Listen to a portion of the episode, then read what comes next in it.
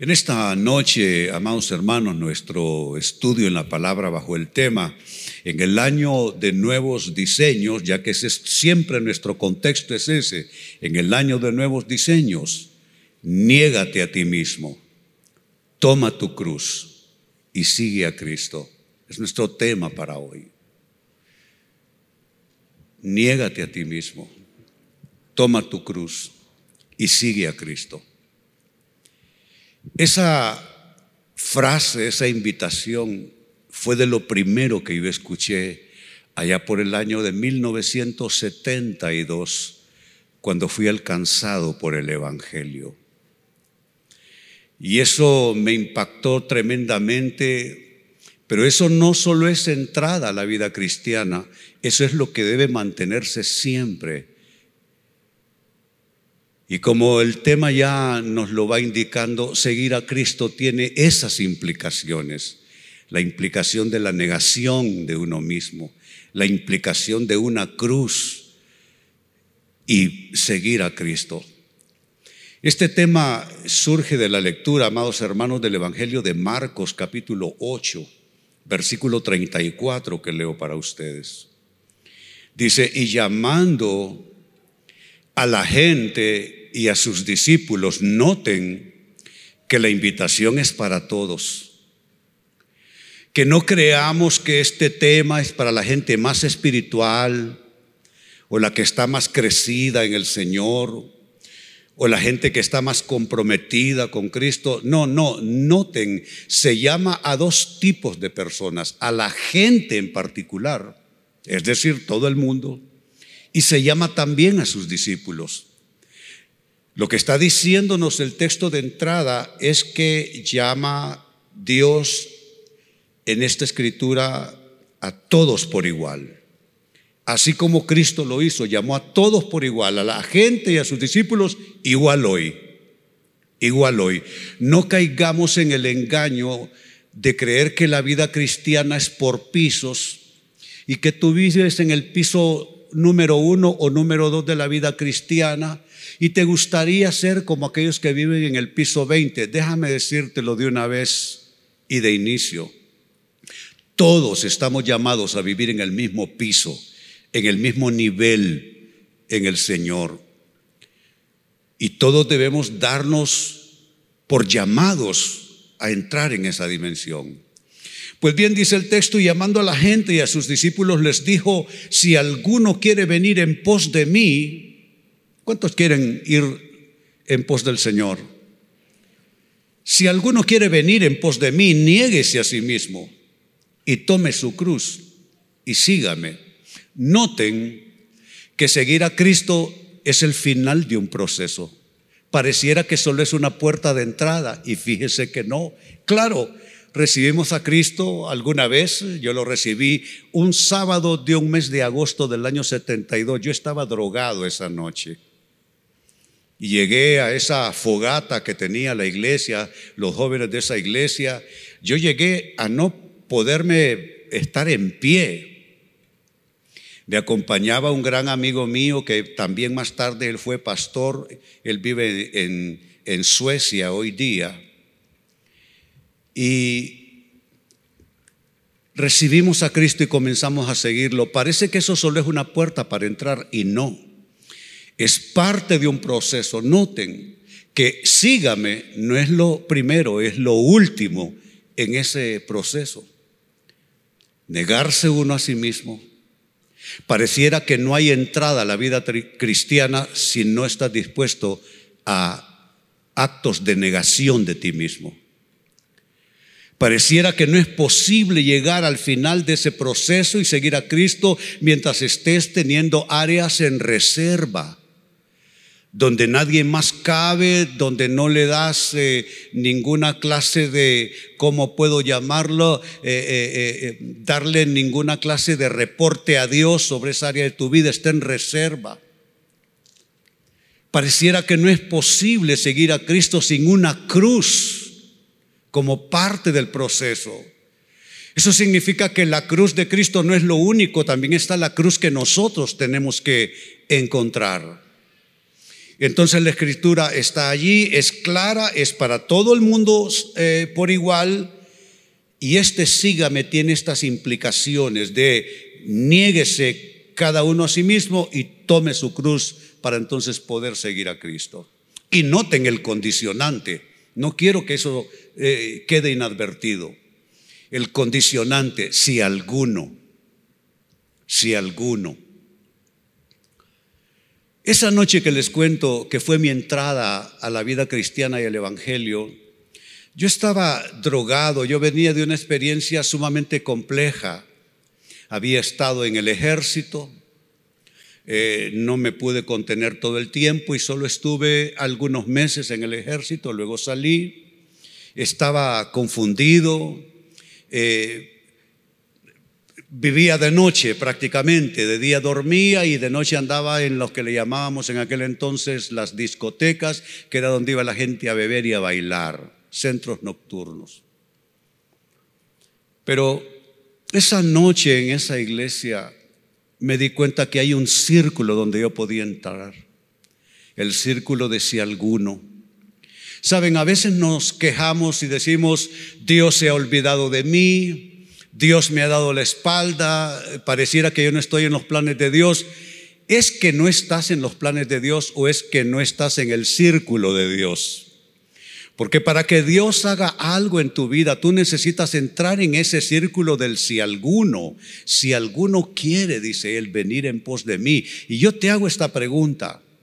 ¿Has respondido de manera absoluta, de manera total a este si alguno? Yo tuve que tomar una decisión en esos días de entrar en ese círculo, si alguno, y sabe, tomé la decisión, pero no crea que fue fácil de ahí en adelante.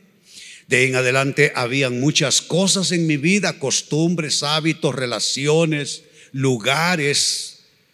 Había que hacer todo un reacomodo de mi vida y tenía yo con mis decisiones, con mis actitudes, tenía yo que asegurarme quedarme en ese círculo, en el círculo de si alguno.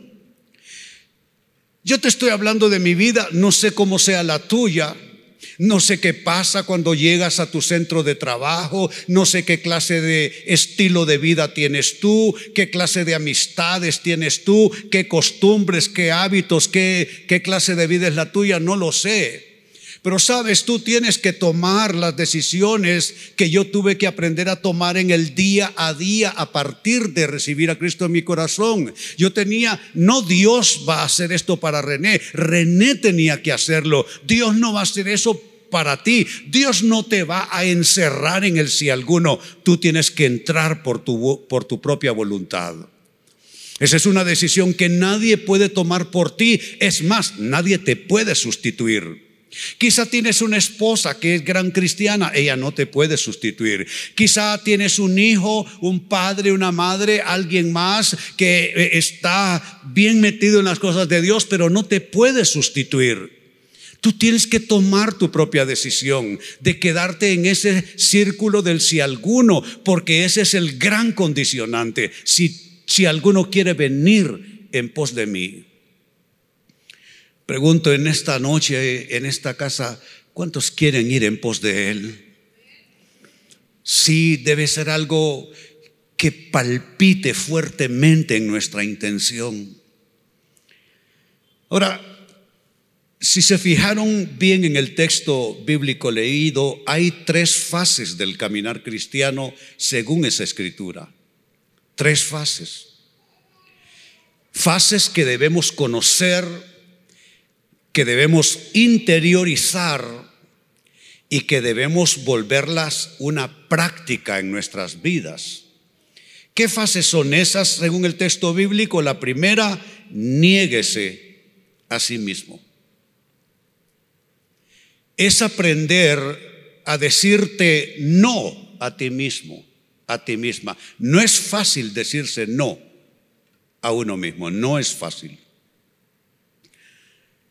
Y no solamente pensando en términos, por ejemplo, lo que les contaba de mi caso, no por el estilo de vida que yo llevaba, yo llevaba un estilo de vida bohemio, un estilo de vida hippie, Yo viví en dos comunas hippies en esos años.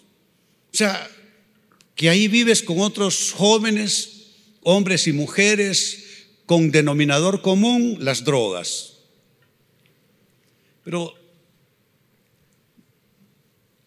había que aprender a comenzar a decirme no en un montón de cosas, cosas que me definían hasta entonces.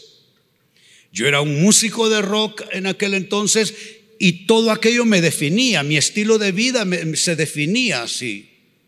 Pero yo tenía tendría que aprender algo nuevo y era a decirme que no a mí mismo que eso es parte de la vida cristiana, porque la vida cristiana no solo es gratificación. Yo oro todos los días por personas enfermas o que están en una ruina financiera o en una situación de ruina su propia historia. Todos los días hago esto de lunes a viernes y recibo cartas de 45 países. Todo el tiempo están entrándome eh, textos y notas.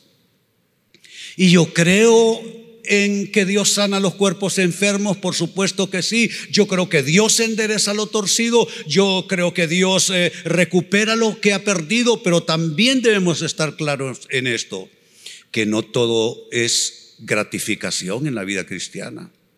La vida cristiana no se circunscribe solo a que Él me dé lo que yo necesito. La vida cristiana también abarca otro aspecto y es el aspecto de que hay cosas que yo debo, viéndome en el espejo de la honestidad, debo comenzar a decirme, no René, esto no es para ti, esto no es la voluntad de Dios. Igual tú tienes que hacer lo mismo.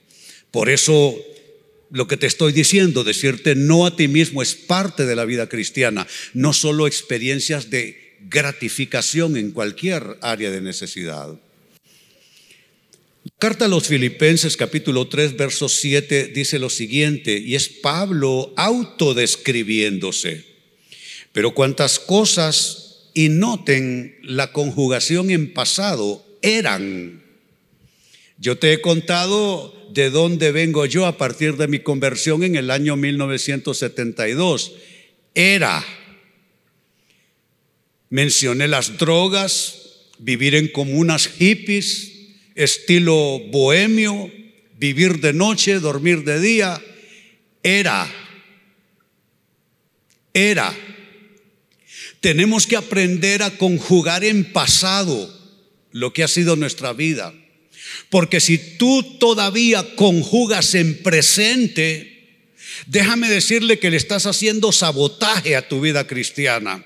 Déjame decirte que le estás haciendo terrorismo a tu experiencia cristiana. Por eso es que no te funciona, porque todavía no conjugas en pasado ciertas cosas. Todavía hay cosas que en tu vida se conjugan en presente y eso no debe continuar así.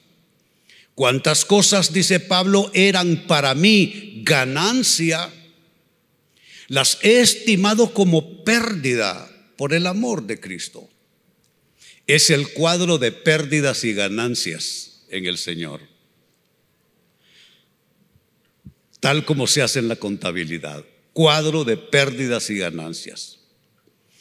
En el Señor, óigase bien, para ganar algunas cosas hay que perder otras. Hay que perder otras. Aquí tengo un músico fantástico pianista. Cuando entrego mi vida a Cristo, yo toco en una banda famosa en esos días. Entonces yo siento que eso ya no es compatible conmigo. No que la música en sí no sea compatible con lo cristiano, porque yo creo que sí. De hecho, nosotros tenemos en la iglesia eh, personas que son del medio eh, artístico, de las comunicaciones y salen en los canales. Yo creo que puede ser compatible. Lo que no lo hace compatible es el estilo de vida que uno adopte, no las cosas que uno hace. Entonces, en mi caso, no es que no era compatible ser músico con la vida cristiana, sino que mi estilo de vida no era compatible. Entonces dije yo, al menos por un tiempo, necesito pausar. Yo vivía de la música, necesito pausar. Entonces cuando ya me desaparezco de la banda ya comienza a decirse en el medio que yo ya no voy a volver y que me hice evangélico, entonces voy rumbo a la casa de mi pastor, voy caminando, él vivía en la colonia Primavera, yo voy caminando por la zona del Seguro Social que está allí, eso es en la granja. Y de repente se detiene el auto y van todos mis compañeros músicos de la banda, bajan la ventanilla del auto y escupen en mis pies. Y me dicen toda una serie de cosas despreciativas, no todas, que me hicieron sentir así chiquito. Pero sabe, yo tenía que tomar una decisión, que lo que para mí era ganancia hasta ese entonces, tenía en ese nuevo cuadro de pérdidas y ganancias, tenía que comenzar a estimarlo como pérdida por el amor de Cristo. Eso me tiene aquí en esta noche. Eso me tiene aquí en esta noche.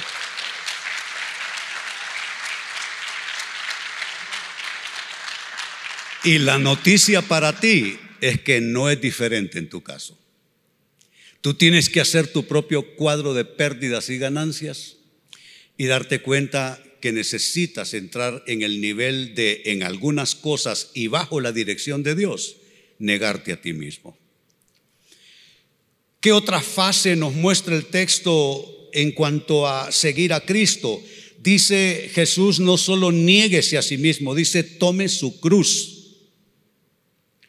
Quiero que noten, dice su cruz. No dice en genérico la cruz. Que no es lo mismo la cruz que tu cruz. La cruz es la cruz de Cristo. Él subió al madero para pagar el precio por nuestros pecados. Pero tu cruz es una que lleva tu nombre. Mi cruz no es tu cruz. Tu cruz no es mi cruz. ¿Qué estoy diciendo? Que cada persona creyente en Dios, cristiano, en el proceso de seguir a Cristo, necesita identificar cuál es la cruz suya, propia, que debe tomar y debe asumir con alegría. Y te digo algo para aclararte. Una cruz no es una persona. Y esto lo aclaro porque en mis y tantos años de haber hecho yo consejería pastoral, haber hablado con cualquier cantidad de personas, nunca faltaba quien me dijera que eh, es que, mire, eh, Pastor Peñalba, mi esposo es mi cruz. Y yo tengo un hijo que ese es una cruz. Perdónenme, no. Una persona no es tu cruz. Máxime una persona que entró a tu vida porque tú lo decidiste. No, una persona no es tu cruz. Una, una, la cruz o tu cruz, tal como Jesús está diciendo, tome su cruz, es todo aquello en Dios en lo que uno debe morir. Eso es tomar tu cruz. Yo tenía que morir a cosas que prácticamente estaban adheridas a mi persona. Cosas que a uno le gustan, ¿no es cierto? Y no tienen que ser necesariamente cosas pecaminosas. No, no necesariamente. Pero hay un momento que Dios pide morir. Alguna vez les conté aquí en este púlpito que Dios una vez me dijo en oración, René, porque yo oigo música hasta en el baño. Oigo música día y noche. Yo tengo un parlante Bluetooth cada media vuelta que me doy en mi casa. Y en esos años, eso fue ya años atrás, el Señor me dice, quiero que me apagues la música, me lo dijo estando en el auto. Y yo eh, oré ahí y él me dijo, ¿sabes qué? Me molesta tu música en estos días, apágame la música hasta nuevo aviso. Y el Señor me tuvo en ayuno dos meses de música. Y para mí, tal vez para ustedes eso no es nada, pero para mí eso fue bastante. Eso fue bastante para mí. Pero sabe, lo pongo como un ejemplo sencillo, pero puede tener quizá otros ejemplos de cosas de otro peso, de otro volumen, donde ahí vas a encontrar tu cruz. Entonces, hago esta pregunta, ¿ya descubriste tu cruz personal? ¿Ya más o menos tienes una idea de qué es esa cruz? Porque hay una cruz para cada persona. Claro que sí la hay. Entonces dice Jesús, tome su cruz.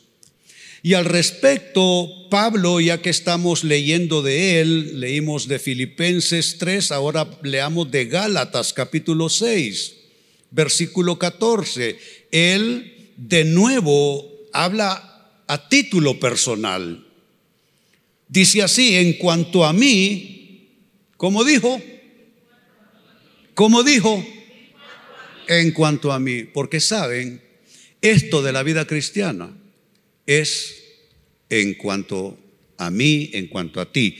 Cada quien es en términos de primera persona. Todo debe ser siempre en primera persona. Lo que no pasa por tu persona es solo teoría.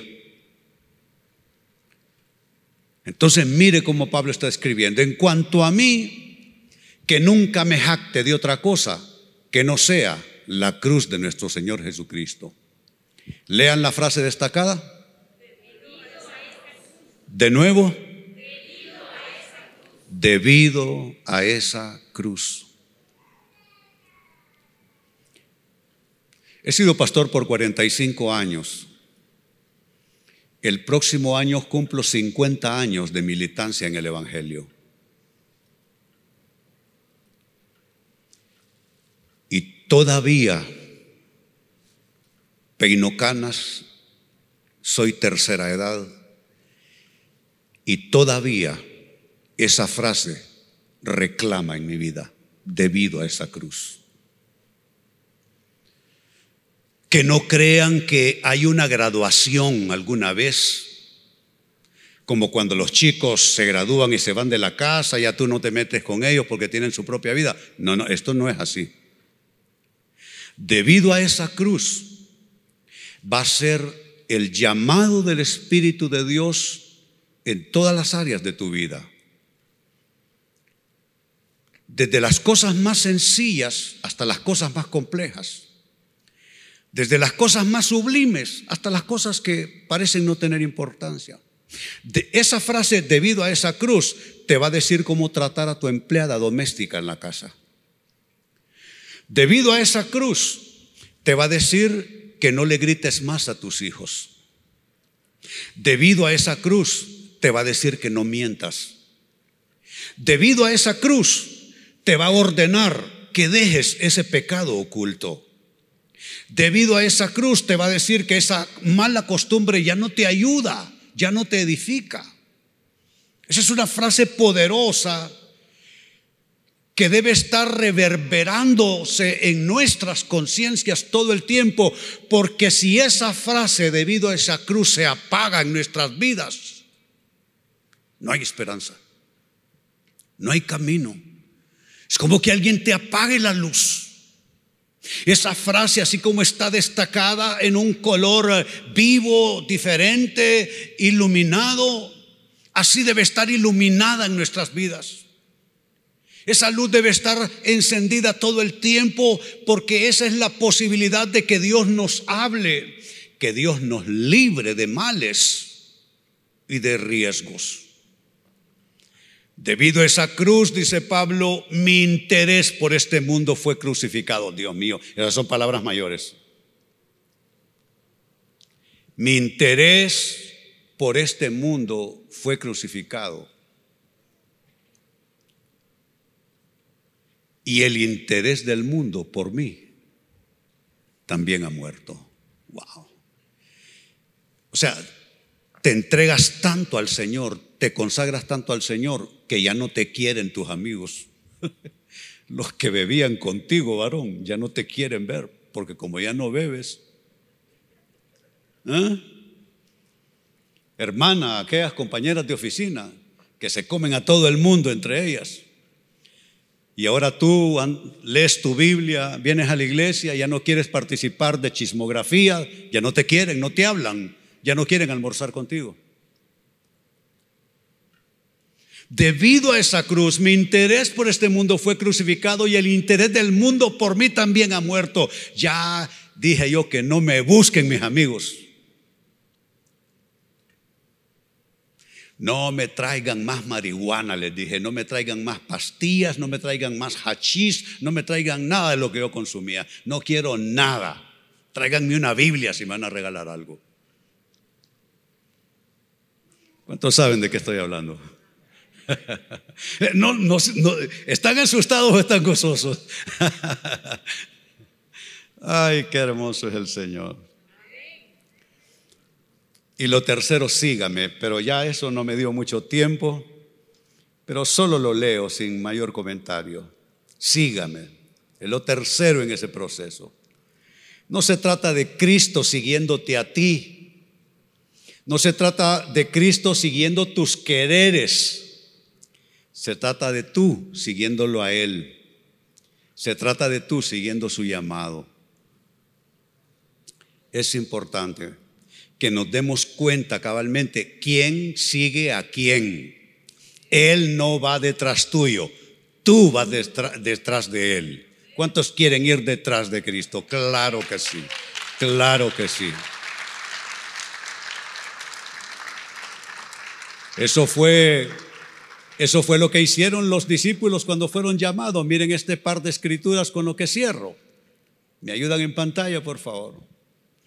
Mateo 4:20 y, y 22, que es otro texto, ese fue error mío probablemente. Dice, ellos entonces dejando al instante las redes le siguieron. Y en otra versión, es, es, otro de los evangelios, el versículo 22, y ellos dejando al instante la barca y a su padre le siguieron. Son discípulos de él. Y lo que quiero destacar del texto es que al instante al instante dejaron todo y le siguieron. ¿Sabe? Con el Señor, mejor temprano que tarde. ¿Cuántos lo saben? Mejor temprano que tarde, claro que sí. Muy bien, nos ponemos en pie y démosle gracias al Señor por su palabra y consagremos y reconsagremos nuestras vidas a Él. Padre, yo te doy gracias en esta noche por ese hombre y esa mujer que está al alcance de mi voz y de esta oración. Hoy vengo a bendecir tu relación con Cristo, hermano, hermana, óyelo bien, vengo a bendecir tu relación con Cristo. Vengo a bendecir tu caminar con Él. No es verdad que caminas en un desierto, no es verdad, sácate eso de la cabeza. No es verdad que estás sembrado en un desierto, no es verdad. La verdad es que tú eres árbol plantado junto a corrientes de agua que da su fruto en su tiempo. Tu hoja no cae y lo que hagas prosperará. Esa es tu verdad. Cuando te mires al espejo, no te mires como un hombre destruido, como una mujer derrotada, como gente fracasada. Tú mírate como hijo y como hija de Dios, que hay temporadas, las hay. ¿Quién no las ha tenido? Temporadas buenas, temporadas malas. Eso que no te asuste. Y cuando Dios permite una mala temporada, esa escuela que nos está haciendo te bendigo, hermano, te bendigo. ¿Tienes proyectos en estos días? ¿Tienes cosas que necesitas que el Señor venga a tu amparo? Alza tus manos, Él quiere bendecirte. Yo vengo a bendecir esas cosas que están en tus oraciones, óyelo bien. Me uno contigo, me uno contigo en tu necesidad, me uno contigo en tu plegaria, en tu rogativa al Señor, me uno contigo en tu sueño, esos planes que tienen nadie los va a estorbar porque Dios está contigo. Él te abrirá puertas que nadie tiene permiso de cerrarte, ni el poder. Él está a tu lado. Él te va a prosperar, Él te va a proteger. Esa es mi frase favorita en mis oraciones todos los días. Le digo, tú eres mi protector. Es una frase que costumbro, es parte de mi vida de oración. Tú eres mi protector. Porque con eso lo estoy diciendo todo. Estoy diciendo que Él me cuida, que Él me sana, que Él me provee, que Él resuelve los líos que yo armo y, que Él trata con la adversidad que viene en contra mía. Te bendigo, te bendigo en el nombre del Señor. Confía en Él. Óyelo bien, todo va a estar bien. Óyelo bien, atiende la voz del Señor, todo va a estar bien. Descansa en el Señor, confía en el Señor de todo corazón. Él te llevará al otro lado de tu transición. Él te llevará al otro lado de esa transición. Él te llevará al otro lado de esa transición. Así lo declaro y así te bendigo en el nombre del Padre, del Hijo y del Espíritu Santo. Y tú celebra el amor de Dios en esta noche. Aleluya, aleluya, aleluya, aleluya. Bendito sea Dios. Saltado su nombre. Dale gloria, dale alabanza.